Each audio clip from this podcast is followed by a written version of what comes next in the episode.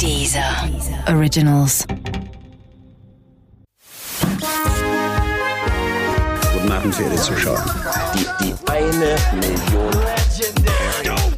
I'm pregnant. Möchtest du diese Hose haben? Winter is coming. Das kleine Fernsehballett Say my name. mit Sarah Kuttner und Stefan Niggemeier. Tolle Stimmung hier, das freut mich.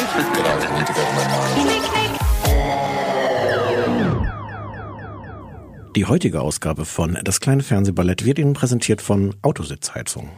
Gönnen Sie Ihrem Hintern etwas von der Wärme, die andere im Herzen tragen. Sitzheizung. Hast, hast du das? Sarah, wir müssen reden. Hey Stefan, ja, was hast du eine Frage auf dem Herzen? Ich habe, ich habe sofort eine Frage. Die haben sich, die haben angerufen, die Autositzheizung. Ähm, Nee, du weißt ja, wie es läuft. Ähm, Ich suche mir immer was, äh, oder wir suchen uns generell Sachen aus, die wir mögen, und dann rufen wir bei denen an und fragen, könntet ihr euch vorstellen, Ja, wobei ja. das wäre der optimale Fall. Wenn wir ganz ehrlich sind, machen wir einfach Werbung, ohne dass uns jemand darum bittet oder uns Geld dafür gibt. das wäre der optimale Fall. Nee, der optimale Fall wäre, dass wir tatsächlich anrufen und sagen, hallo, so. Sitzheizung, bitte zahlen Sie uns Geld, dann reden wir über Sie. Mhm. Aber der Fakt ist, wir reden einfach über Leute und kriegen kein Geld dafür. Aber Karma. Ja, Po-Karma. In dem Fall jetzt. Ja. Wobei auch Blumenkohl war ein bisschen Po-Karma.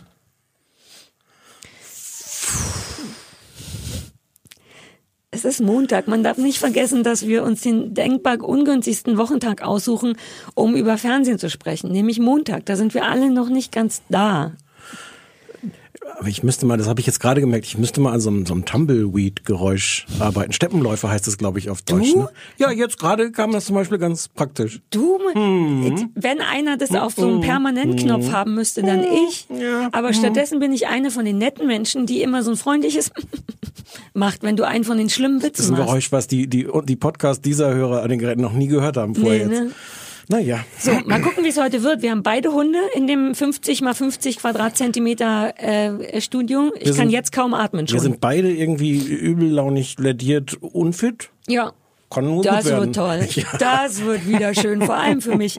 Ähm, wir haben heute, ich Wieso bin, vor allem für dich? Moment mal, was? weil deine Übellaunigkeit immer total auf meine Kosten geht. Stimmt. Ja, jetzt fällt's wieder ein. Genau. Hm. Gut, dann müssen wir jetzt gar nicht weiter besprechen. Ähm, wir haben heute, da bin ich ein bisschen stolz, weil das so irre interaktiv ist, besprechen wir eine Serie, die uns äh, via Twitter empfohlen wurde. Ich glaube, die andere auch. Ich habe jetzt nicht nochmal nachgeguckt. Ich glaube, die sind uns beide äh, empfohlen worden via Twitter. die andere, die hast du mir noch empfohlen. Ja, nachdem ich die auf Twitter gesehen Ach, habe, dass nein. uns die. Ich glaube, ich glaube, ich glaube, ich glaube, ich glaube. Naja, lass uns so tun, als Tun- wenn, weil uns, das, so, wenn. weil uns das so volksnah wirken lässt. ich finde das gut. Ja. Ich will auch noch einmal sagen, hattest du auf die irrsinnig Nein, liebe mach ich Mail noch. Ich mache noch. geantwortet? Ich antworte noch auf die irrsinnig liebe Mail. Ich wollte nur einmal, ich sage es ja regelmäßig, aber weil ich ein schlechtes Gewissen habe. Ihr könnt uns ja Mails schicken. Und zwar an Irgendwas at kleinesfernsehballett.de. Genau. Und das Ding ist, wir lesen die. Es sind gar nicht so viele Mails, die kommen. Wir lesen jede einzelne, aber wir antworten nicht, was verschiedene Gründe hat. Stefan hat ja einen richtigen Job. Deswegen kommt er nicht immer dazu.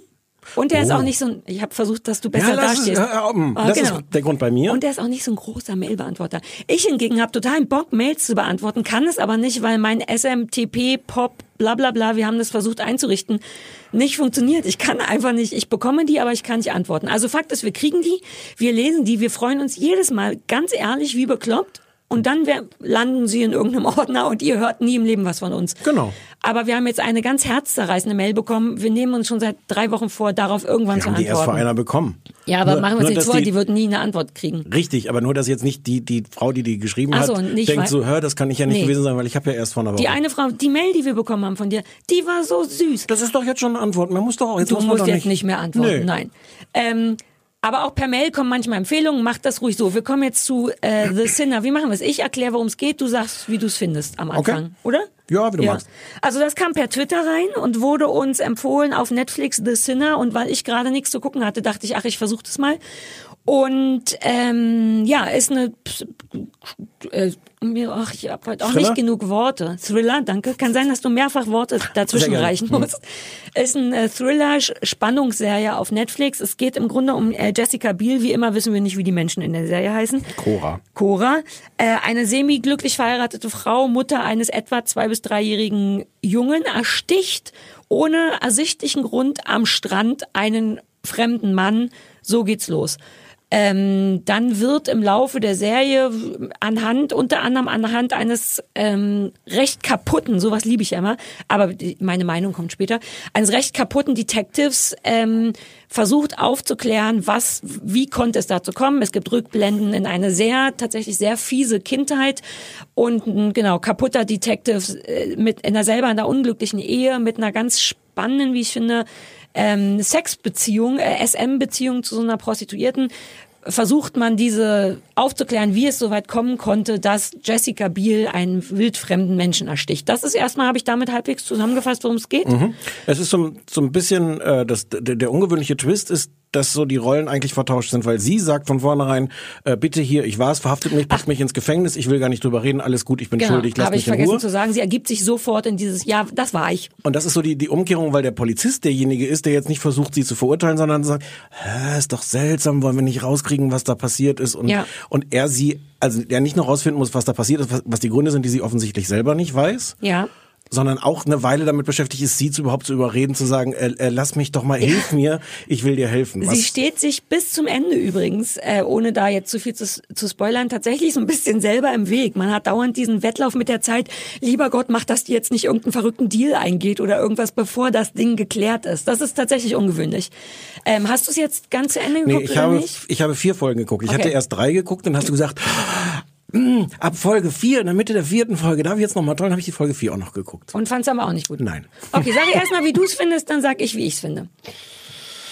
Ähm, ich finde das nicht so leicht. Also vieles daran finde ich nicht leicht zu erklären. Also es ist okay. Ich finde es jetzt nicht so schlecht. Ähm, und ich weiß gar nicht, ob es mir so leicht fällt zu erklären, was ich daran nicht so gut finde. Ich finde, es ist ganz merkwürdig kalkuliert, kalt. Ähm, ähm, auch so, es, es sind so immer wieder die gleichen Effekte. Die haben so eine Art, die Geschichte zu zeigen, zum Beispiel so ein, so ein, so ein optischer Effekt, dass sie immer eine ganz, äh, ganz unscharfen Hintergrund haben. Also eine ganz kleine Tiefenschärfe. Oh, worauf du immer achtest. Die ganze Zeit ganz kleine Tiefenschärfe. Das heißt, du hast nur, du hast so dicht irgendwie den Kommissar oder irgendwas und alles dahinter ist in der totalen Unschärfe. Das ist so eine, so eine Masche. Ich glaube, das ist das, was mich an dieser Serie stört. Das ist, alles wirkt irgendwie so kalkuliert. Oder, vielleicht haben die, Entschuldigung, ich habe nur eine Ja, Theorie ja, dazu. ja. Vielleicht hatten die nicht viel Geld. Vielleicht war im Hintergrund die Kulisse nicht so schön, keine guten Statisten. Wenn ich kein Geld hätte für eine Serie, für Hintergründe in einer Ja. Serie, würde ich so machen. Ich biete es nur an. Kann ganz und, anders sein. und es ist dann alles so kalkuliert. Die Leute machen die ganze Zeit so wichtige Gesichtsausdrücke, wenn sie plötzlich Zweifel haben an irgendwas oder wenn sie sich ertappt fühlen. Es ist, es ist alles so, so zur Schau gestellt. Was? Ja. Das finde ich nicht. Und, ähm, und ich finde, es ist ein Problem, ähm, die, die, die, die Erzählstruktur. Also die Erzählstruktur ist, wir, wir haben das Verbrechen am Anfang und versuchen rauszukriegen, was da ist. Und Ja. es kommt, es kommt immer mehr raus. Wir kriegen dann so Rückblenden in die Kindheit und in die Jugend, in verschiedene Zeitebenen. Ähm, es hat mich nicht so richtig gefesselt, zum, weil, weil ich dachte, ich weiß doch, was da am Ende passiert ist. Durch diese ganze Erzählstruktur, wo so nach und nach Dinge rauskommen, hat's für mich nicht so eine Spannung. Aber du Und weißt so, ja gar nicht, was am Ende passiert ist. Nein. Aber es ist halt auch schon passiert und und die Art, wie das so stückchenweise äh, verraten wird und was mich was mich richtig geärgert, also es ist am Anfang ist es, dass es einfach lange darum geht, sagt die Frau jetzt endlich mal ein bisschen was sie denn angetrieben hat. Und was sie am Anfang, ohne jetzt zu viel zu spoilern, aber was sie am Anfang sagt, wo man denkt so, ah, jetzt sagt sie es endlich, war dann aber nur eine Lüge. Und so nach und nach kommt irgendwie die Wahrheit raus und irgendwie ab Folge drei fängt es dann an, dass sie äh, Hypnose macht. Und ich finde, dass das langweiligste dramaturgische Mittel rauszukriegen, was passiert ist, indem du die Mörderin auf dem Sofa legst Und eine unseriöse Homöopathentechnik an ihr anwendest. ja, und, und die dann so nach und nach stückchenweise selber rausfindet, was passiert ist und das dann verrät. Das ist, das ist für mich, das ist wirklich langweilig, weil, weil du sitzt da so und denkst so, ja, okay, ihr könnt euch jetzt, du Drehbuchautorin, das ist basiert auf einem, auf einem Roman von einer deutschen äh, Schriftstellerin übrigens, den Namen habe ich mir bestimmt nicht der Deutschen? Ja, die so bekannte Krimis auch geschrieben hat. Rosamunde Pilcher. Die andere. Die Hera Lind. Noch eine andere. Sarah Kuttner. Ich Hast du's? war's. Naja. Und ich denk so, ähm, ja, das heißt, also der, der, die, der Drehbuchautor kann die Geschichte so langsam oder schnell erzählen, wie er will, je nachdem, wie schnell oder langsam er diese Frau in der Hypnose rausfinden lässt, Ja. was da passiert ist. Und denke so, ja, Also man, es ist, es ist schon so, dass ich habe im Grunde zeitgleich mit dir fast aufgegeben. Es ist langsam. ähm, was auch wahnsinnig, was mich am Anfang gekriegt hat, aber nur in der ersten Folge und danach mich unglaublich nervt, ich könnte mir vorstellen, dass du es auch hast, ist Jessica Biel. Denn ich finde die, ähm, ich mag die, eigentlich habe ich keine Meinung zu der. Mich nervt der Kommissar mehr, die- aber ich lass dich jetzt. Ja, Ja. Ähm, ich habe auf dem Schirm, dass die eigentlich gerade nicht mehr viel spielt und dann hat die früher immer in so super sexy Romcoms, glaube ich, viel mitgespielt und man kennt die als so wahnsinnig schöne äh, Frau und ich mochte am Anfang gern, wie kaputt die ist ähm, und wie traurig die ist und dass die so ungeschminkt rumlungert und dann fängt's mich total an und das geht leider bis zum Schluss so zu nerven, dass die in jeder einzelnen Folge so ein verhuschtes rot augengerendertes, immer on the edge of crying Rehlein ist. Durchgehend bis ganz zum Schluss, der übrigens bedeutend besser wird, kann ich gleich noch sagen, ist die so weinerlich. Die ganze Zeit ist die Jessica Biel traurig und ungeschminkt und man dauernd hat, hat sie so einen Zentimeter Wasser im Auge stehen. Das nervt mich wie Sau. Ähm, ich finde auch, dass es ganz schön lange, lange braucht. Die Geschichte ist eigentlich ganz lässig, fand ich, und dann kommt es nicht zu Potte. Und ich wollte die Folge 4 nur noch aus Höflichkeit zu Ende gucken, weil ich dachte, ey, drei Folgen, dann muss es mich kriegen oder nicht. Und für mich wurde es tatsächlich ab Ende der Folge 4 spannend und dann habe ich es durchgeguckt. Das sind eh nur acht Folgen, glaube ich. Und dann wird es erst spannend. Und dann hat es auch ein ganz cooles Ende und man denkt so, ach so, also es wird cool aufgeklärt und es ist dann richtig spannend. Und ich nehme aber Serien übel, ich wollte eh mit dir mal darüber reden, wie ab wann so eine Serie einen kriegen muss. Ich finde spätestens dritte Folge. Ich finde es auch unverzeihlich, trotz allem, dass es erst ab vierte Folge, wo ich aus, aus Pflichtbewusstsein nur noch geguckt habe, erst da spannend wird. Das ist nicht, das muss besser zu lösen sein. Ähm, ja, wobei ich habe ja jetzt die Folgen sieben bis äh, äh, fünf bis acht dann nicht gesehen. Ja. Ich weiß nicht, ob sich das dann lohnt, die Zeit, die man investiert. Genau, finde ich, ich finde, nee, wahrscheinlich, weiß ich nicht, nicht. Ich finde, als ja, Macher ich glaube- musst du einen schneller kriegen. Ja, oder oder du musst halt wirklich das Risiko eingehen und dann aber also The Wire, die die die, die wir hatten ja schon mal über, über The Wire geredet letzte oder vorletzte Woche. Äh, es geht wahnsinnig langsam los. Ich habe mehrere Anläufe gebraucht, da reinzukommen. Die Serie ist am Ende so fantastisch, dass ich denke, okay. Worth it. Aber das ist auch ein paar Ja. Jahre her. Das ist auch, glaube ich, alles nochmal schwieriger geworden mit dieser Konkurrenz an an Programmen und Serien und Dingen, mit denen man seine Zeit verbringen Und konnte. die hatten ja auch ein paar Staffeln, oder? Also ich weiß jetzt wirklich nicht, ob Ja, es sich lohnt, ja, vier langweilige Folgen The Sinner zu gucken für vier, wie ich finde, tatsächlich, aha, uh, ah, das hätte ich aber nicht gedacht, Momente, Hm. der, so. Also für mich hat es sich gelohnt, dann eben aus den Gründen, aber ich hätte eigentlich fast nicht weitergeguckt, wenn wir nicht diesen Podcast ja. hätten. Ich fand äh, Jessica Biel, das stimmt alles, was du sagst, das hat mich nicht so gestört. Ich Ähm, wollte die dauernd schütteln, dauernd wollte ich sagen, jetzt reiß dich mal zusammen. Ja, ich fand Bill Pullman, der den, den Kommissar spielt, merkwürdig. Der bringt da so eine merkwürdige. Ich, ich habe wirklich, glaube ich, bei, bei keiner Serie bislang so viel Schwierigkeiten gehabt, das zu beschreiben, wovon ich.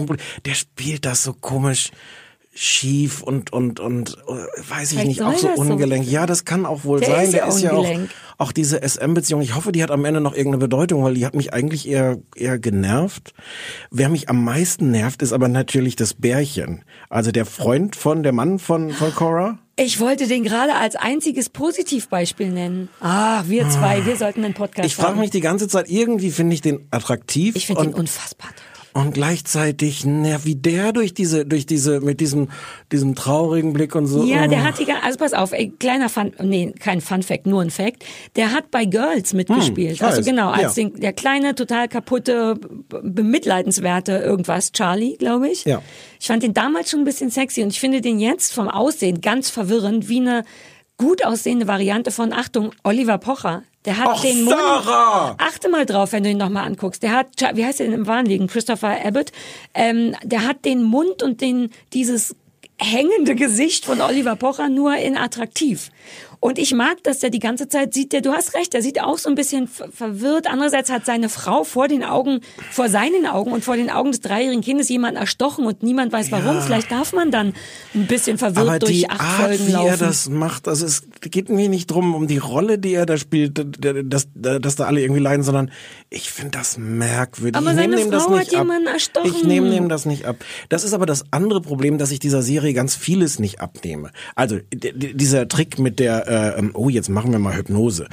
Dann, also Ja. einer der der ersten, ich glaube es ist sogar in der ersten Folge, deswegen darf man es vielleicht erzählen, die, die, der, der erste das erste Indiz, was der Kommissar findet, dass da irgendwas merkwürdig ist, ist, dass der ähm, der Freund von dem. Typen, der erstochen wird, äh, auf Nachfrage sagt, stimmt, das war komisch jetzt, wo sie mich so fragen.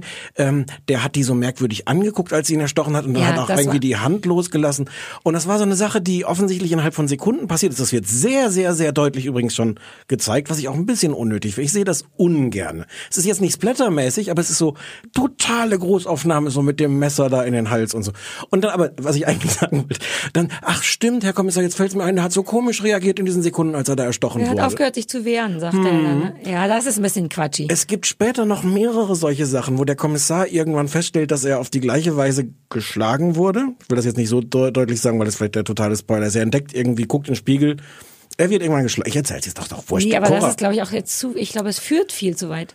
Ja, es ist nur total unwahrscheinlich, wie er auf das nächste kommt, dass da irgendwas merkwürdig ist.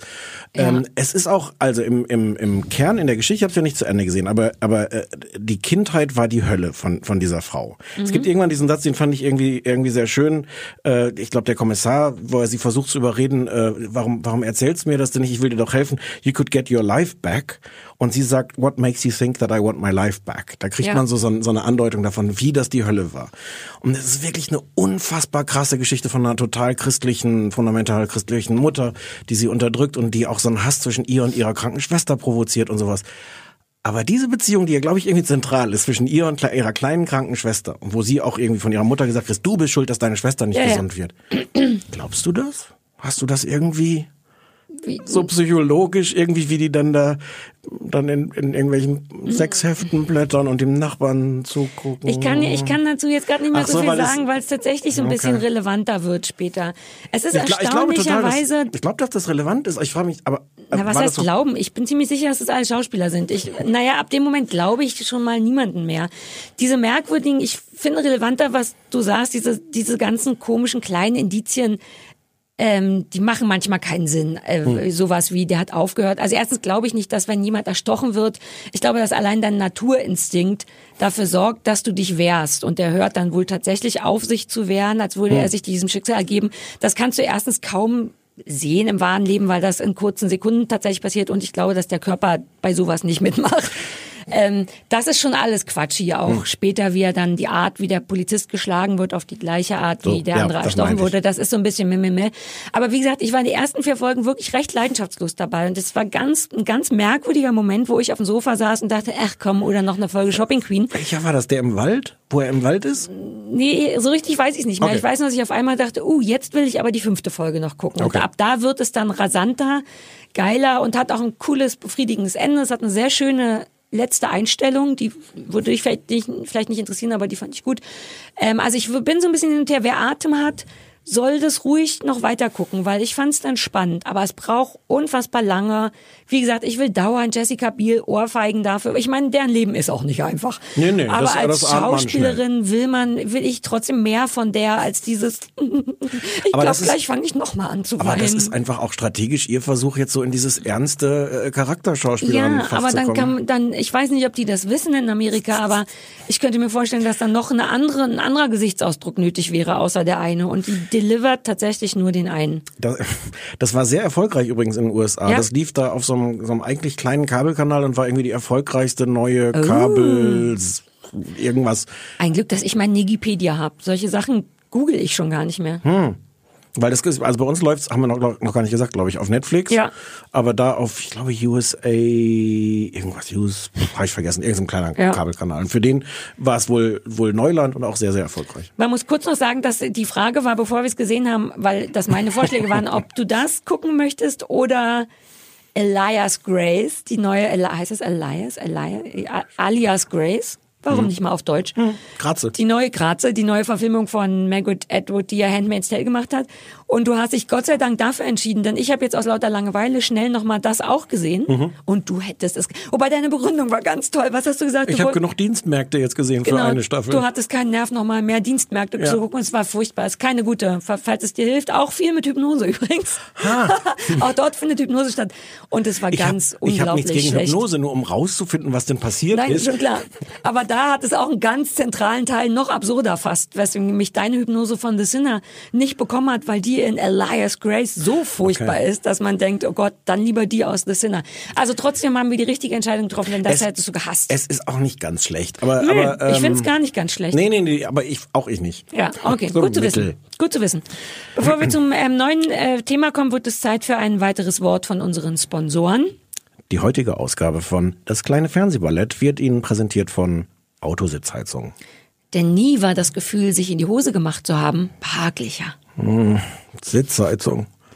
Ich mag, dass du gelernt hast, auch wenn du nicht möchtest, den Mm-Teil so überzeugend wie es nur geht Ja, äh, schon. vorzutragen. Schon. Ist das nicht der Klassiker, dass Leute, das sagen Männer häufig, Sitzheizung finden sie doof, es würde sich anfühlen, als würde man sich in die Hose pullern. Empfindest du das auch so? Ja. Ist doch schön, Ja, ja. Ich, das wollte ich jetzt nicht sagen. Eigentlich, ne? Was denn? wenn da keine Leute dabei wären, wäre das an sich auch kein, kein unangenehmes. Und wenn man nicht hinterher das alles sauber macht. sich ein. Ich habe noch mir, mir hat mal ähm, Christian Ulm erzählt, als der diese Uwe. Wöllner Sachen gedreht Ja. hat vor Jahren, musste der sich in irgendeiner dieser Folgen in echt einpullern. Hä, sowas gibt's? Ach so, na gut, in seinen, in seinen komischen Sachen, ja. Hm. Ja, und Dachte jetzt gerade, ob man das von Schauspielern verlangt, aber ist ja Quatsch, er ist ja sein eigener. ja, er ist, ja, ja, er ist sein genau. eigener Schauspieler. Ähm, und er meinte, das wäre wahnsinnig schwer.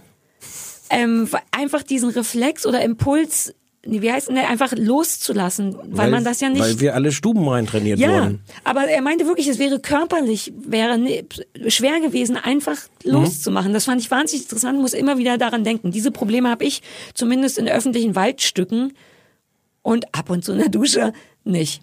Aber vielleicht, wenn eine Kamera oder auch wenn man noch Klamotten anhat, vielleicht ist Wenn das ich das da, Problem. Wie in öffentlichen Waldstücken, wenn du alle- alleine, Na, wenn wir spazieren wenn gehen. du alleine spazieren gehst und irgendwann es dann einfach mal laufen lässt zwischendurch oder was. Naja, nee, ich, da versteckt man sich, da zieht man ja, vielleicht geht's darum, dass man noch Klamotten, weil er musste mit Kleidung an loslassen. Das ist, glaube ich, der Unterschied zwischen. Das ist Das, der Unterschied. andere nennt man auch nicht einpullern klassischerweise. das heißt wenn nur man, pullern, also ja, stimmt. Du bist so schlau, ich bin so froh, dass ich dich habe. Es sind so die kleinen, kleinen Es sind die Unterschiede in der kleinen. Unterschiede. So, nächstes Thema. Jetzt musst du die Zusammenfassung machen. Ähm, das ist gar nicht leicht. Äh, Catastrophe haben wir geguckt. Catastrophe ist eigentlich eine Channel 4 Serie, die bei uns jetzt auf äh, auf Amazon Prime läuft. Ähm, die dritte Staffel ist glaube ich jetzt rausgekommen. Ähm, ich habe nur die erste geguckt. Ähm, du dachtest, ich hätte das alles schon gesehen. Ich habe mehr, Ja, habe ich was? nicht geschafft. Es war so viel. Es ist die Geschichte ähm, äh, äh, London, äh, Frau und ähm, äh, also Frau in, lebt in London, ist Lehrerin, ähm, amerikanischer Oh, Werbefuzzi, Entschuldigung. Aua. ist, ist äh, äh, kommt nach London, trifft sie, sie haben wilden, hemmungslosen Sex. Äh, Shannon und Rob. Shannon und Rob. Äh, wilden, hemmungslosen Sex, äh, daraus wird ein äh, Six Night, Six Night Stand, weiß nicht, ob man das so nennt. Ja. Ähm, und dann fliegt er zurück nach äh, Amerika und eigentlich war es auch toll, die haben es genossen, ist wieder vorbei, alles gut. Außer, dass sie schwanger ist. Ähm, und ähm, er kommt zurück nach äh, London und die beiden beschließen, also sie kriegen das Kind und eigentlich nehmen sie es dann auch irgendwie ernst, weil dann, naja, dann heiraten sie halt und er bleibt da und äh, so. Ja. Im Es ist eine, es ist eine, eine Comedy. Es hat so ein bisschen Drama, aber es ist eigentlich viel Comedy. Es ist so eine Art von, von moderner Sitcom ohne, ohne Lacher und den ganzen Quatsch. Und es ist dann irgendwie die, die, die ungewöhnliche Geschichte von einem Paar, ähm, die nicht richtig ein Liebespaar sind, die so zusammen sind, aber auch nicht nur, weil es, weil es vernünftig ist, ähm, und wo dann plötzlich trotzdem so Sachen eine Rolle spielen wie Eifersucht und wie rauft man sich zusammen und, äh, ja. Und, Man äh, muss ihnen so zugucken beim sich beim Verlieben quasi. Ja, wobei in der ersten Staffel geht's gar nicht so weit, oder es ist halt auch so eine schöne, mal so eine, so eine Anzieh-Abstoßreaktion. Es kommt dann im Zweifel auch immer wieder eine, eine äh, so eine Gegenreaktion von, äh, Ja. finde ich aber doch scheiße und finde die Situation scheiße und was willst du hier und lass mich in Es Ruhe. ist so ein bisschen, ich hatte das Gefühl, gerade nachdem wir ja auch schon You Are the Worst gesehen haben oder Love, was so ganz leicht, nicht das gleiche, aber ähnliches Prinzip ist. Zwei Menschen, die so aneinander rumpeln und sich auch streiten und aber auch irgendwie gut finden und so. Ich hatte so das Gefühl, das Genre ist noch nicht komplett neu, braucht es aber gar nicht, weil ich es ganz toll fand. Und ich habe, ich dachte, du hast alle, ich sah nur, das sind drei Staffeln und dann habe ich dich ja noch gefragt, oh Gott, muss ich jetzt alle drei Staffeln gucken? Du so, nee, nee, nee. Und ich glaube, ich habe alle drei Staffeln geguckt, umso weil ich besser. das so gut fand. Das ist tatsächlich ähm, toll und das ist anders als zum Beispiel You Are the Worst, weil da gibt's so Dolle aufs Maul und die, das hier ist schon sehr liebevoll gemacht, das mag ich gerne. Mhm. Also das ist nicht verknallt. Mir ist aufgefallen, dass die, glaube ich, nicht einmal in drei Staffeln oder in zwei Staffeln zumindest Ich liebe dich sagen, Ja. aber ohne, also für mich als dann doch verkapptes Romantikermädchen, wahnsinnig viele romantisch sich zei Romantik zei oder so Zuneigung zeigen. Es gibt so ein paar Momente wie äh, Sharon ist dann relativ schnell sehr schwanger und kann bestimmte Sachen nicht mehr. Und Rob, ähm, übrigens Schaus die Schauspieler sind auch die Writer Ja. der Sachen und heißen auch einfach so. Die heißen im wahren Leben auch Sharon und Rob, Ja. was ich interessant fand. Ähm, er schneidet ihr dann die Zehennägel, was tatsächlich unsexy ja kaum noch geht, weil sie es nicht mehr kann. Solche kleinen, weirden Liebesbeweise oder sie hat so eine Freundin oder eben nicht Freundin, die doof war zu ihr. Die treffen die dann im Kino und Rob beschimpft die dann unfassbar doll. So eine Sache, die für Frauen oft als romantische Vorstellung haben, dass unser Boyfriend andere Frauen zur Sau macht, weil die gemein wären zu uns, was wir nie aus Coolness-Gründen nie durchgehen lassen würden. So, die zeigen sich also eben auf ganz viele verschiedene tolle Arten, was die einander wert sind. Und das ist sehr liebevoll. Es ist sehr witzig, weil es eben britisch ist und deswegen ist es nie so richtig aufs Maul, aber dann irgendwie doch. Es überschreitet dann oft so einen ganz kurzen Moment von, ew, eklig oder ui, zu heftig, was ich dann ganz schön finde. Äh, der Humor ist toll, ja. Es ist auch, also was so, so Sex angeht, relativ ähm, drastisch. Also äh, Mhm. Ist jetzt nicht pornografisch, aber es ist schon, äh, also es ist halt auch ein großes Thema. Es ist halt Aber auch so immer wieder. echt, so realitätsnah, das, Das- gefällt mir das gut. weiß ich gar Doch, so nicht. ist Sex. Okay. Also auch wenn die dann so diskuti diskutieren, wie denn jetzt sich, sich ihre Vagina anfühlt, ob die noch so, so, so kuschelig weich ist oder eher wie so, ein- so eine große Eingangshalle oder sowas, nachdem Ja. sie dann, weil, also die Schwangerschaft ist halt auch ein großes Thema. Ähm, und äh, der, der Effekt, dass sie zum Beispiel gleichzeitig deprimiert und geil wird und gar nicht weiß, wie sie damit umgehen soll. Und vor allem, Oder wie beim Sex weint und er dann auch, ja, meint, dass er es Ja. gar nicht so gut findet, wenn sie beim Sex und weint. sie dann sagt so, äh, bist du jetzt gerade schlaff geworden? Er so, ja, weil sie ihn gerade Ja. irgendwas beschimpft hat oder die Weltpolitik oder sowas erzählt hat. Ich fand's jetzt trotzdem ein bisschen harmlos. Es war Es passiert nicht viel, auch die ganzen folgenden Staffeln. Nee. Okay. Aber das mag ich. Ich mag, dass Ja. es kein hartes. Du weißt ja, ich mag es überhaupt nicht, wenn so viel gekliffhängert wird, wenn man so gezwungen wird, dabei zu sein. Es ist ein bisschen wie Better Things. Es passiert nicht viel, aber das find, empfinde ich als wahnsinnig angenehm. Da- Man da- guckt also- das so weg. das, das stimmt und trotzdem fand ich Better Things spannender, weil das irgendwie moderner war, äh, edgier, keine Ja. Ahnung. Es war, es war so ein, ich, ich glaube auch, dass deswegen, ich hatte, ich hatte die ersten, weiß nicht, zwei, drei Folgen von Catastrophe schon gesehen, als die rauskamen vor anderthalb oder zwei Jahren. Mhm. Ich glaube, ich fand das da toller und ich glaube, dass mich wirklich diese amerikanischen Sachen ein bisschen versaut haben, weil, weil die, weil die teilweise so, so mehr noch dahin gehen, wo es weh tut und weniger, ähm, weniger bequem sind. Aber bequem fand ich es nicht. Ja? Dazu Ach so. passieren dann doch zu. Ja. Es passieren schon Sachen und es werden halt Menschen vor, also es spielen ja noch tausend andere Leute mit, Freunde und Brüder von Menschen und so weiter Die und so finde ich ein Problem. Die finde ich, ein- Die braucht's nicht so richtig, ne? die sind aber auch alle schlimm. Das sind alles ganz krasse Charaktere. Der, also ihre beste Freundin finde ich noch so okay. Oder Ja. beste ist Freundin ist sie ihre gar nicht ihre Freundin? Schulfreundin, ist gar nicht wirklich ihre beste Freundin, die blonde. Äh, ja, ich habe schon wieder so viel Kram dazwischen deren, gesehen. deren schottischer Mann ist so total eine total die, ja, ja. krasse Hassliebe-Figur. äh, äh, Robs bester oder einziger Kumpel, den er der in ist London furchtbar. kennt, der, der, ist droht, der ganz Junkie, furchtbar. ja, ja. Ähm, die, also die finde ich, die finde ich wirklich ein Problem. Ähm, es ist, es ist sonst ganz schön und es ist die letzte Folge, Fernsehfolge von, wie heißt die, Carrie Fisher, die die Mutter spielt, äh, seine Mutter, die Seine Star Mutter, das Wars. ist Carrie Fischer? Ja. Gucke an. Das habe ich nicht gewusst. Die müsste auch am Ende, ich das oh, habe ich die nur nachgelesen. Mutter, die Mutter ist aber toll. weil Mutter die ist toll. Alles hasst. Die müsste am Ende der dritten Staffel, weil das ihre letzte, ihr letzter Ja. Auftritt war, müsste auch sie eingeblendet sein mit Thank you, aber da hast du wahrscheinlich schon umgeschaltet. Nee, ich bin auch noch nicht ganz. Ich habe, glaube ich, erst die ersten paar Folgen von der dritten Staffel bin ich jetzt. Ähm, ja, ich mag, was ich gerne noch mag, ist, weil mich das immer verwirrt, wie gesichtslos beide Schauspieler sind. Ich glaube, man vielleicht darf man es nicht sagen, aber die sehen sehr so durchschnittlich aus. Und ich mag die darin aber wahnsinnig gern. Ich liebe die Art, sich zu kleiden von Sharon Dings. Das ist ein ganz Mhm. Außer bei ihrer egales. Hochzeit, Ja, wo sie ja. angezogen wird von dieser schlimmen Freundin. Genau, aber die hat sonst sowas sehr, sehr modern, wobei das ist jetzt Mädchenkleidungs Gequatsche. Die trägt Kleidung, die ich durchgehend so auch tragen möchte. Sehr modern, sehr. hm. Ich finde die toll. Ich finde, äh, Rob finde ich auch ist so ist auf eine Art irgendwie verwirrend gesichtslos, dass Ja. man denkt, wie kann das jetzt so eine Hauptfigur sein, wenn der doch eigentlich so. Mh, Ja. Sie finde ich ganz so. Sie ist, sie ist Irin und hat auch so einen so einen äh, Akzent und äh, also für mich lebt das alles von ihr. Also der, die, die, der, das ganze, der ganze Zauber und Witz steckt eigentlich für mich in, in, in ihrer Person und ihrer Rolle, die auch, Ja. da, also ähm, viele, viele von den Themen der, dieser Serie, muss ich auch sagen, sind einfach auch jetzt nicht meine. Also Schwangerschaft und dann gibt's so eine, so eine Sorge, dass sie sowas, wie, was hat sie da? Was, Fastkrebs. Fastkrebs. Ach, das ist so rührend am Anfang. Das ist auch rührend, das ist auch toll erzählt. Aber ich merke dann auch irgendwann, das sind so alles jetzt auch nicht so richtig meine ich Themen. dachte, das wäre das Problem für dich bei Better Things. Genau das, was du jetzt beschreibst, Nee. hätte ich dir bei Better Things zu Ja. Verwirren. das ist da, hat's mich, also jetzt auch nicht gestört, aber ich habe gemerkt, so, das ist toll Ja. erzählt, das ist schön, aber das ist nicht mein Thema. Was aber irgendwie mein Thema ist und womit ich mich identifizieren kann, das darf ich gar nicht so laut sagen. ich bin so gespannt, ich bin so gespannt. Äh, sie, Sharon, hat halt äh, wirklich diesen Hang dazu, wenn er ihr was Nettes sagt, dass sie ihm irgendwas um die Ohren haut. Oh ja, so bist du.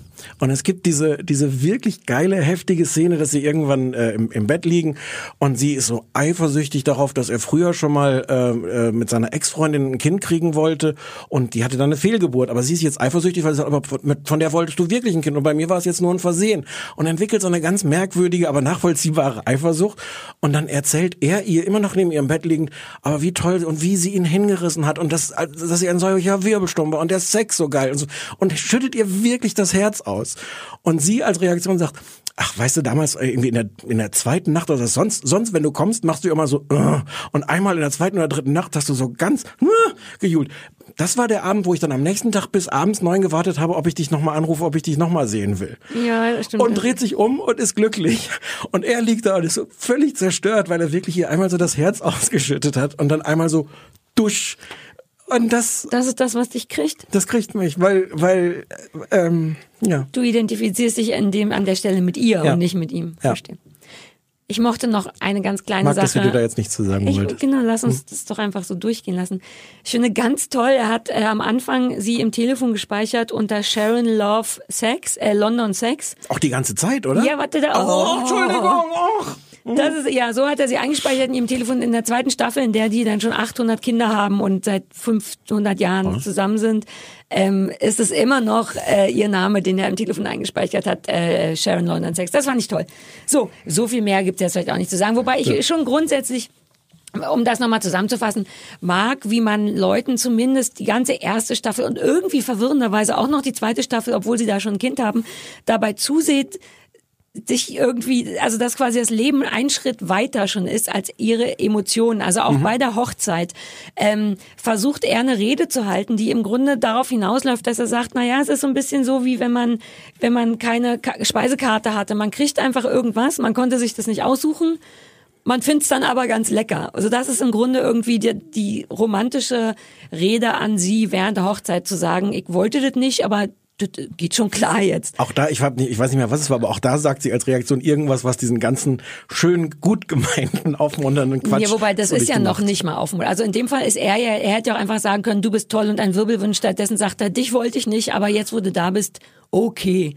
Also er sagt Na noch nicht gut, mal, es ist ja. wundervoll, sondern jetzt habe ich halt nicht bekommen, was ich wollte, aber satt bin ich trotzdem. Ja, und das die ja. ganze Zeit zu haben, ohne dass ich es böse meine, weil das ist natürlich genau das Prinzip. Die haben sich einander kaum ausgesucht, sondern diese Schwangerschaft hat dafür gesorgt, dass die schon irgendwie zusammen sein sollen und die finden sich auch gut, aber im wahren Leben hätten sie jetzt vielleicht nicht so schnell.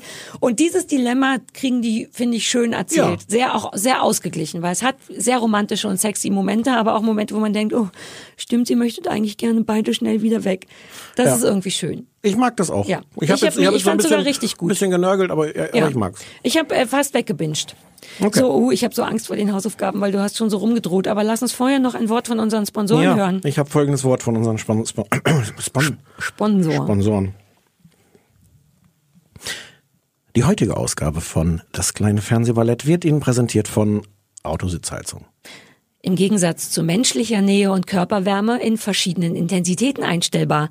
Machen Sie sich nicht abhängig, machen Sie sich nicht abhängig von sozialen Kontakten.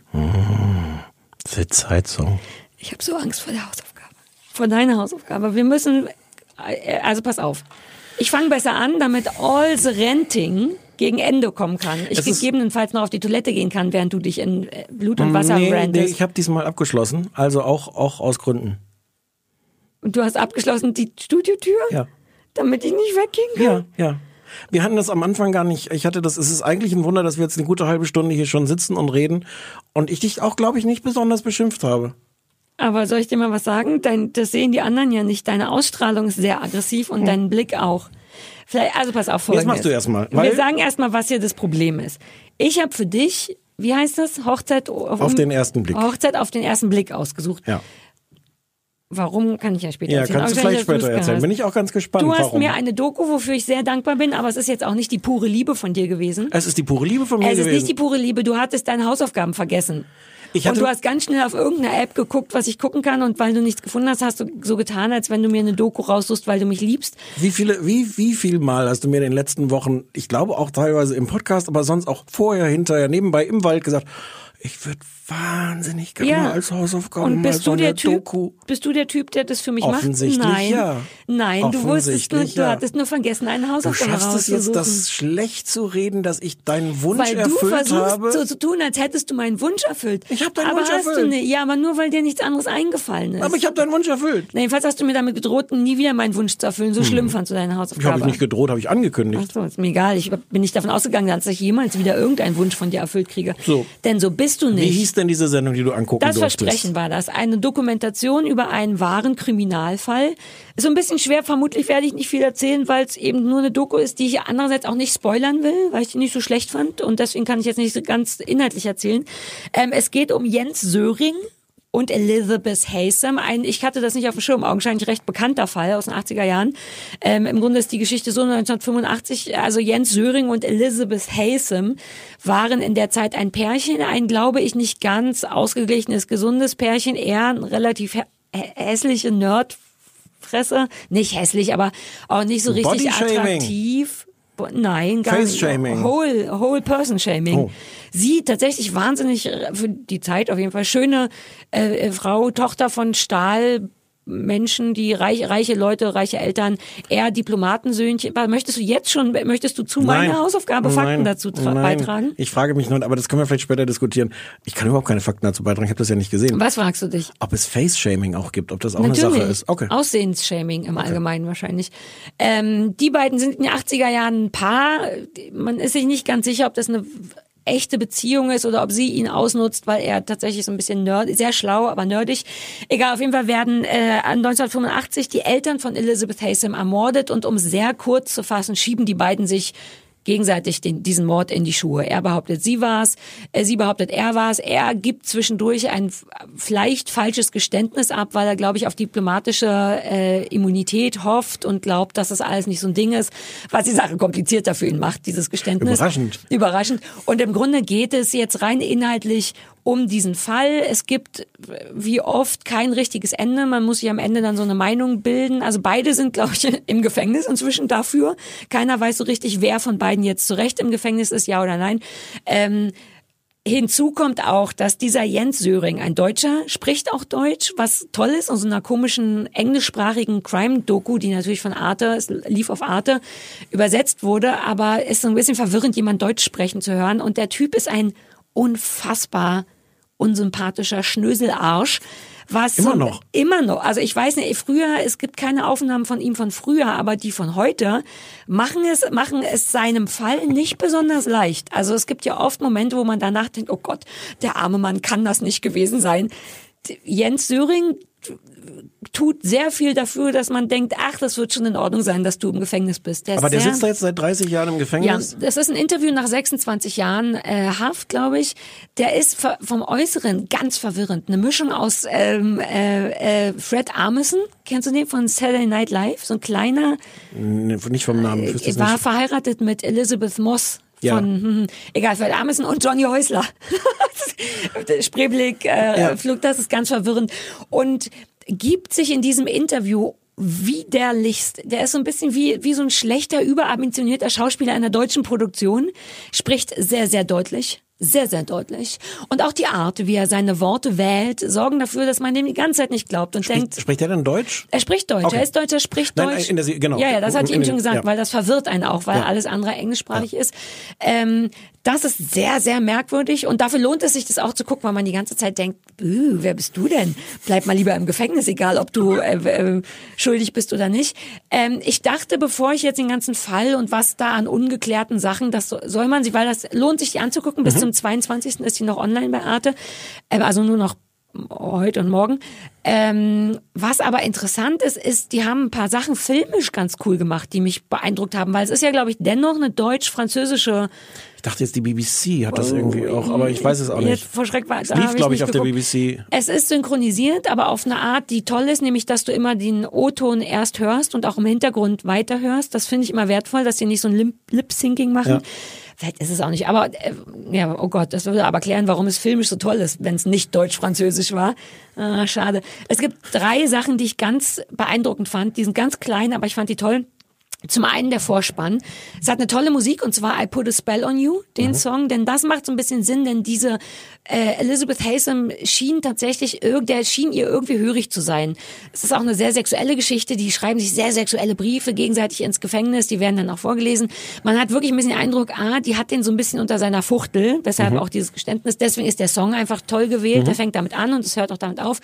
Aber filmisch ist ganz toll, der Vorspann ist eine Collage aus Fotos, Tatort, auch raue Mengen blutige Tatortfotos, sehr in meinem Interesse, ähm, und Fotos von den Briefen und geht dann über in das gefilmte Bild, aber auf eine ganz irre Art. Es endet, der Vorspann ist zu Ende, es endet auf einem Foto von dem Haus, in dem, von dem Elternhaus von Elizabeth Hazen, in dem gemordet wurde.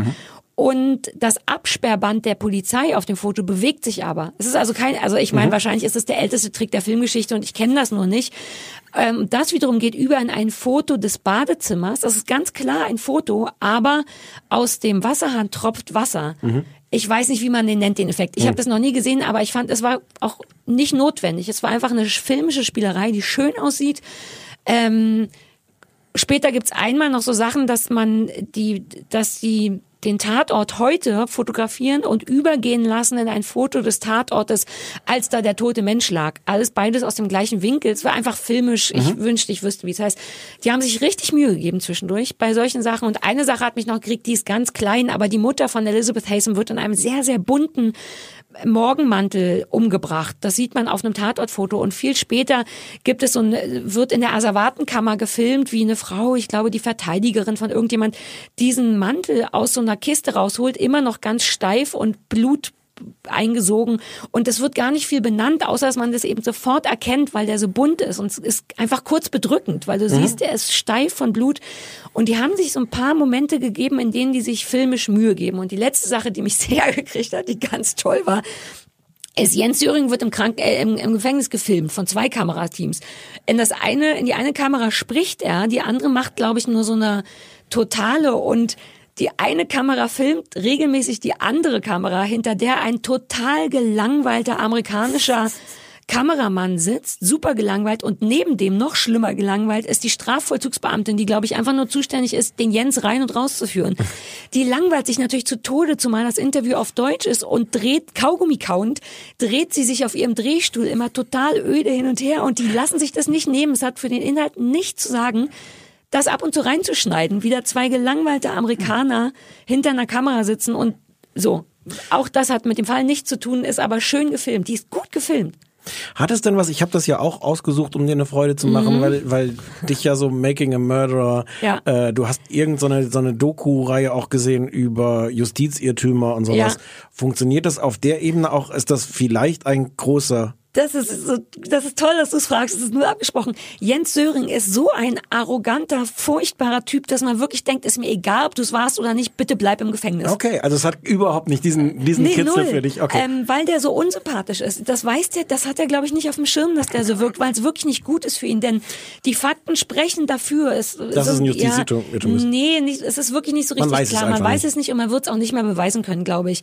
Aber es gibt so ein paar Sachen, die nicht vor Gericht gekommen sind, wo man denkt, uh, ich glaube, die hätten aber vor Gericht sein sollen. Es hätte es hat das Potenzial, ein Gerichtsirrtum zu sein, aber Jens Söring ist ein so unangenehmer Typ, dass man, dass man denkt, ja, ist mir eigentlich egal, ob da jetzt noch weiter ermittelt wird oder nicht. Also das sollte auch eine Warnung sein für Leute, seid nicht so Mann. unsympathisch. Es ist wirklich so. Er sagt im Interview teilweise solche Sachen wie, mein Prozess 1990, das war der erste, bei dem landesweit aus Virginia berichtet wurde.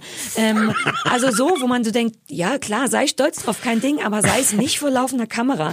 Das ist schon, also ich würde empfehlen, das zu gucken, läuft auf Arte online noch bis zum 22.11.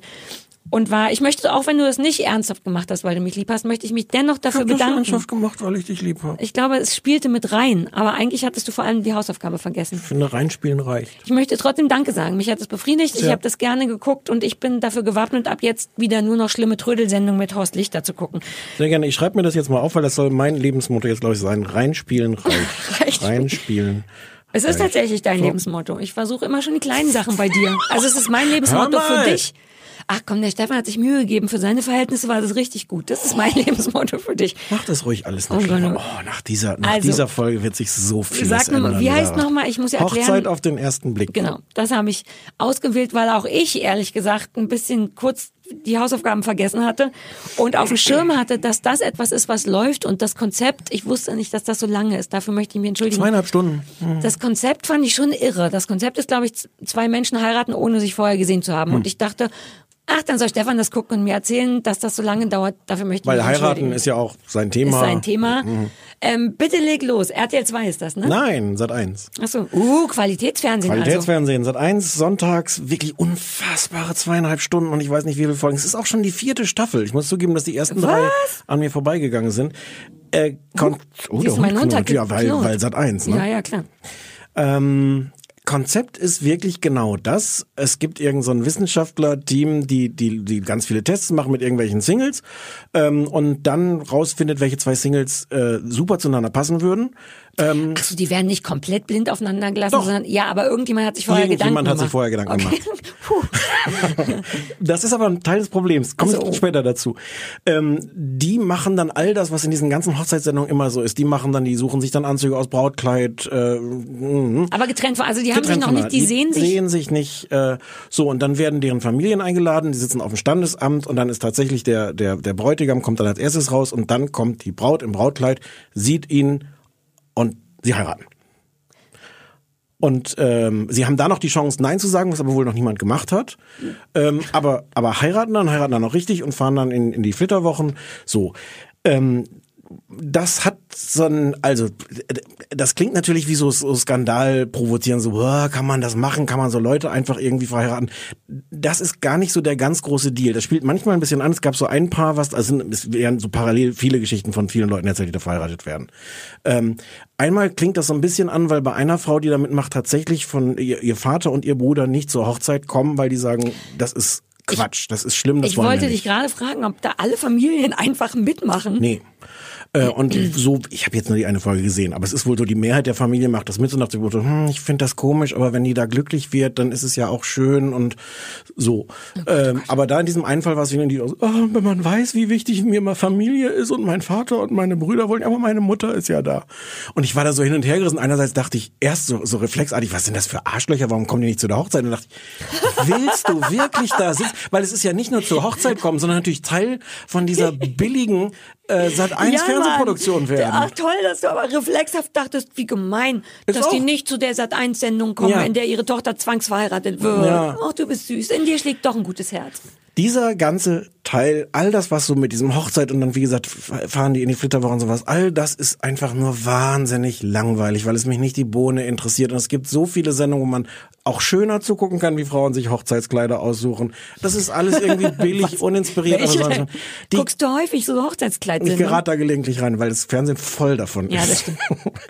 und, ähm, und es hat unendlich dieses, was ich eh hasse, dass die ganze Zeit die in die Kamera sagen so, oh, jetzt ist, morgen ist meine Hochzeit. Ich bin schon ganz aufgeregt, aber weiß noch nicht die Nervosität. Und dann vor der Hochzeit nochmal fünf Minuten vor der Hochzeit, zwei Minuten, Mhm. jetzt gleich, oh, jetzt ist die Nervosität noch größer. Ich weiß gar nicht, was ich erwarten soll, aber ich freue mich so. Wow! Also öde vor allem, weil durch Das- die Redundanz. Das alles ist einfach nur öde. Jetzt kommt das, weswegen ich diese Sendung hasse. Du machst es so spannend für mich. Warte, ich möchte mich nochmal gerade hinsetzen, mein Mikro vernünftig richten. Okay, ich bin bereit. Dr. Sandra Külldorfer. Wer kennt sie nicht? Dr. Sandra Külldorfer ist laut Einblendung Psychotherapiewissenschaftlerin. Das habe ich erstmal gegoogelt, ob es das gibt, weil what the fuck? Psychotherapiewissenschaftlerin, also nicht Therapeutin oder was? Gibt's tatsächlich, es gibt irgendwie so einen Kurs irgendwie in Wien. Achtung, in Wien an, an so einer Privatuni, wo man das studieren kann, die ist also tatsächlich Psychotherapiewissenschaftlerin. Sie ist außerdem Österreicherin und sie ist, um es kurz zu machen, kennst du Yvonne Willix? Nein. Sie ist sowas wie Yvonne Willix plus Helena Fürst in positiv hoch drei. Eine unfassbar schlimme, positive, nervensägige. Das ist positiv. Die, das ist die Frau, die mit, mit ihren, sie hat noch so zwei Psychotherapeuten an ihrer Seite und die machen diese wissenschaftlichen Tests, um rauszufinden, wer passt zueinander. Kurzer Einwurf. Ich bin froh, dass du das sagst, weil ich dachte, geil, dass die ein Team von drei Psychologen haben. Wie schlimm muss das denn für alle Beteiligten sein, Auch. wenn die so psychologisch betreut werden? Aber die machen vor allem diesen Test. Dein Satz war fast richtig. Wie schlimm ist das für den Zuschauer, wenn die ganze Zeit diese drei Psychotherapeuten da rumlaufen? Wegen deren guter Laune. wegen derer Wichtigtuerei. Die spielen dann also, ich kann nicht beurteilen, wie, seriös diese Tests sind. Womöglich sind die total seriös. Im Fernsehen werden die aber natürlich nachgespielt. Und dann sitzen diese drei äh, Psychotherapeuten um den Tisch, haben ganz viele Fotos vor sich liegen und sagen, ähm, das hier ist die, ich kann jetzt leider das alles nicht mit diesem schlimmen österreichischen Akzent. Äh, das hier ist die Julia, das ist eine ganz sympathische, Gebiete. ganz sympathische, bodenständige. Das geht sich ich aus. dachte, vielleicht der Julian würde zu ihm passen. Du warst, äh, Günther, ich habe vergessen, wie der Psychotherapeut. Du warst bei ihm. Ja, der Julian ist auch ganz bodenständig. Die haben dann so Tests gemacht, zum Beispiel, dass die vorher äh, so so äh, äh, äh, Spielzeugtiere aus dem Schrank nehmen mussten, um zu sagen, wie sie sich sehen und wie sie den Partner sehen.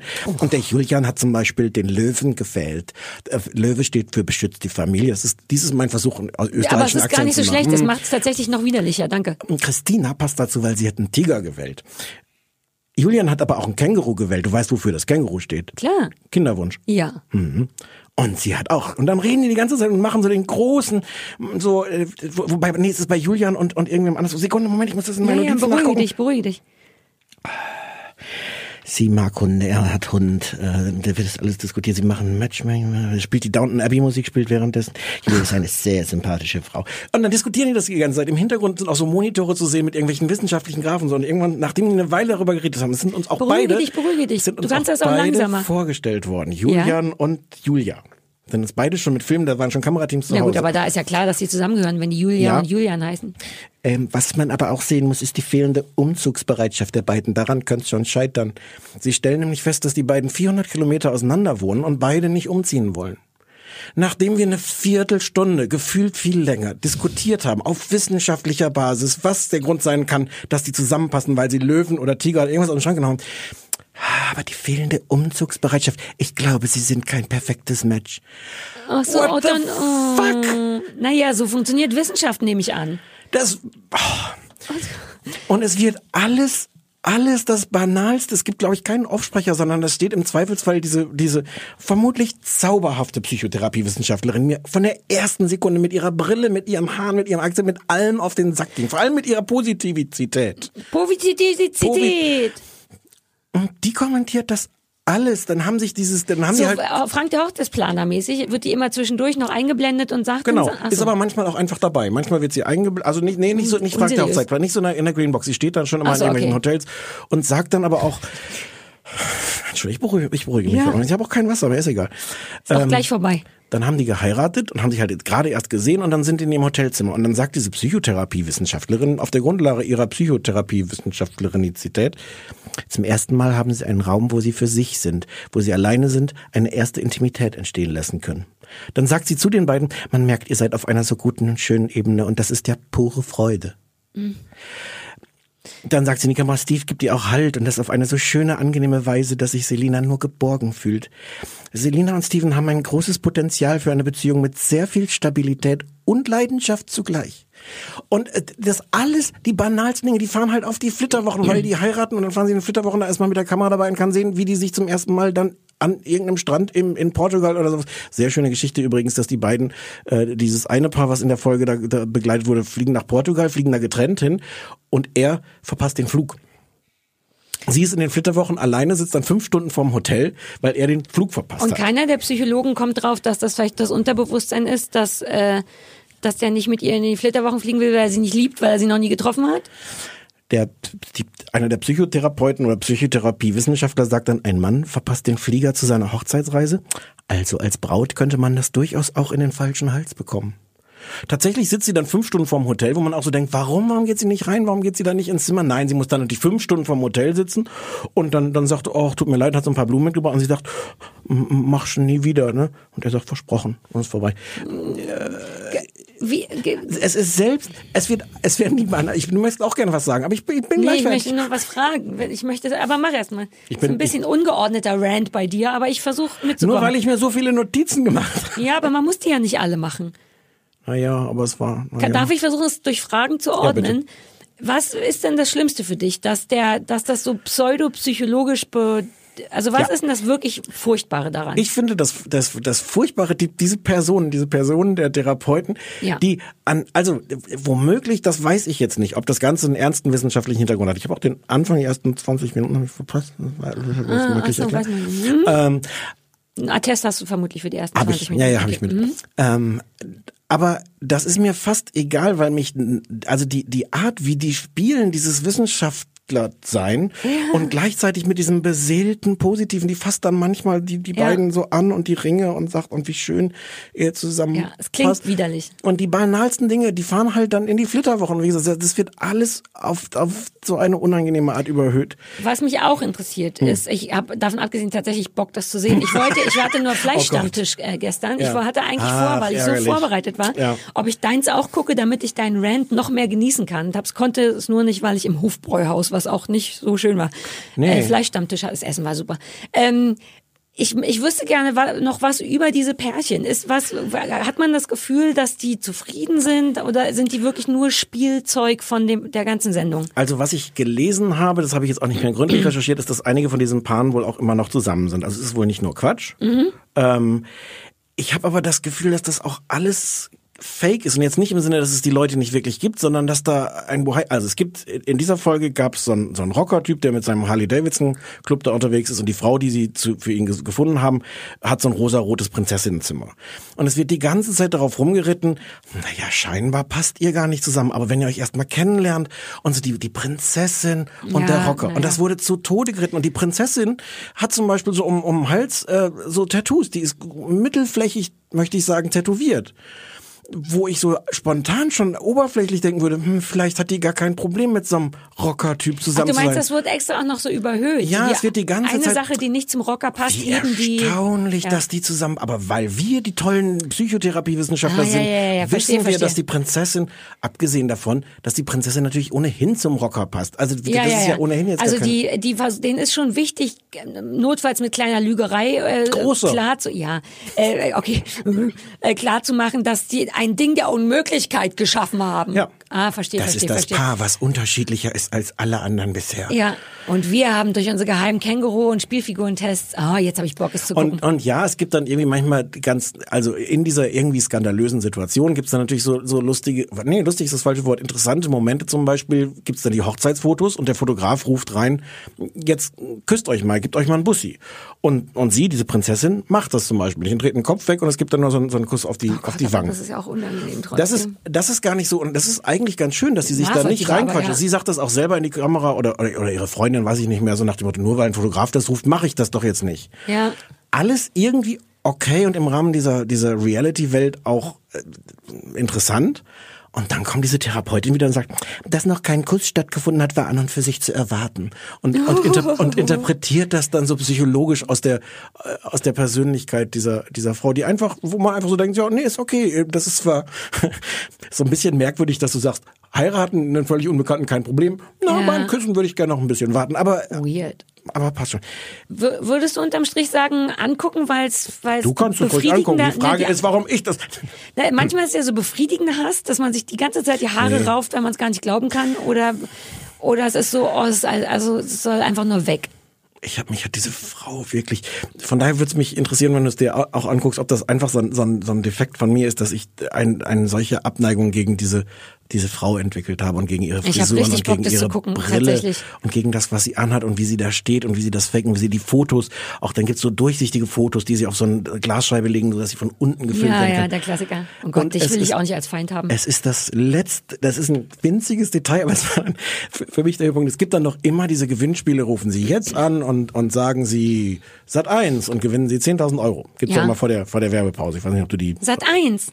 So. Ich hatte gehofft, dass ich. Selbst das, also. Nee, ich wollte gucken, ich, ich hatte das Gefühl, wenn man Sat 1 sagt, könnte man 10.000 Euro gewinnen und deswegen dachte ich, warum nicht? Nee, mir, nicht mir sagen. So. Du musst es den Sat 1 Leuten sagen. Ey, Sat 1, Sat 1! Selbst dieses Standard-Gewinnspiel ist in, in diesem, in diesem Hochzeits-Romantik-Kitsch. Ja, ja, Und der ja. Satz lautet jetzt also nicht, wollen Sie 5.000, wollen Sie 10.000 Euro gewinnen, sondern wollen Sie sich und Ihren Liebsten eine Freude machen. Mit ein bisschen Glück stehen Ihnen dafür bald 10.000 Euro zur Verfügung. Kennwort, Liebe. Ja. Es ist ein Wind. Es ist, ja, es es war, ist- ich war, aber du siehst, in Du welchem, in welchem voll, Hass ich da ja, schon, schon weil war. das ist ja der Klassiker. Das ist ja auch bei jeder, bei jeder anderen Sendung mit Liebe aber und doch Bauern. nicht mitmachen, und wollen so. Sie Ihren Liebsten eine Freude machen. Wollen Sie reich sein, verdammt nochmal. Niemand, ja, aber so, ach, Stefan, du, da hat der Hass dich blind gemacht jetzt. Ja. Ich habe Hass Bock, auf den gucken. ersten- Ich habe Lust, es zu gucken. Hass auf den ersten Blick. Das hätte ich gleich am Anfang sagen sollen, weil das war mein Verhältnis zu dieser Psychotherapeutin. Oh, und diese Sendung möchte ich gerne mehr auswählen. Psychotherapie-Wissenschaftlerin. Ich denke, es wird Zeit für ein abschließendes Wort von unseren Sponsoren. Ich bin jetzt ganz, ich habe mich ein bisschen. Auch zum Runterkommen. Wir hatten schon mal in der ersten Staffel so eine Folge, wo ich mich, ich weiß gar nicht mehr, worum es da ging, aber da war ich auch ganz erschöpft, muss mich jetzt, glaube ich, hinlegen. würd, lass uns äh, Schluss machen jetzt. Ich habe auch das Gefühl, dass du ein bisschen Pause brauchst. Abschließend ein Wort von unseren Sponsoren. Die heutige Ausgabe von Das kleine Fernsehballett wurde Ihnen präsentiert von Autositzheizung. Auch angenehm bei Regelschmerzen und Blasenentzündung. Sitzheizung.